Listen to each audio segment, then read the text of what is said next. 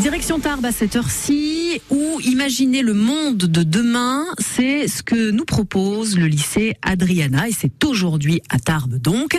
Nicolas Malzac nous parle de cette journée exceptionnelle. La jeune génération a bien conscience qu'il faut prendre soin de notre planète et c'est pourquoi aujourd'hui, au lycée Adriana à Tarbes, est organisée une journée agroécologie, paysage des villes et agriculture de demain. On en parle avec l'un des professeurs à l'initiative de ce projet, Loïc Etcheberry. C'est en fait une journée organisée par les BTS aménagement paysager et production horticole du lycée Adriana à Tarbes. Ils mettent en œuvre un module, un module d'initiative locale en fait, où ils vont préparer une journée en faveur de l'écologie, l'agroécologie. Une journée où il va y avoir un grand nombre d'intervenants en faveur de la nature, en faveur de l'écologie et du végétal. C'est un secret pour personne. On vit une période de société où il y a plein de problèmes, euh, mais heureusement aussi il y a plein de solutions. Et nous, euh, ici au lycée Adriana, au lycée de l'horticulture et du paysage, on travaille à développer des solutions en faveur de, du paysage, de la nature, de la production horticole.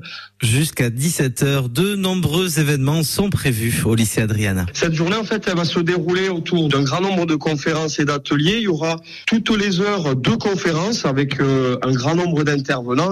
On va passer une super journée, on va partager beaucoup de positifs en fait. Rendez-vous donc toute la journée au lycée Adriana de Tarbes pour découvrir de superbes initiatives pour faire attention à notre planète. Alors pour découvrir justement le journal de cette journée, rendez-vous sur le site du lycée Adriana www.epl-tarbes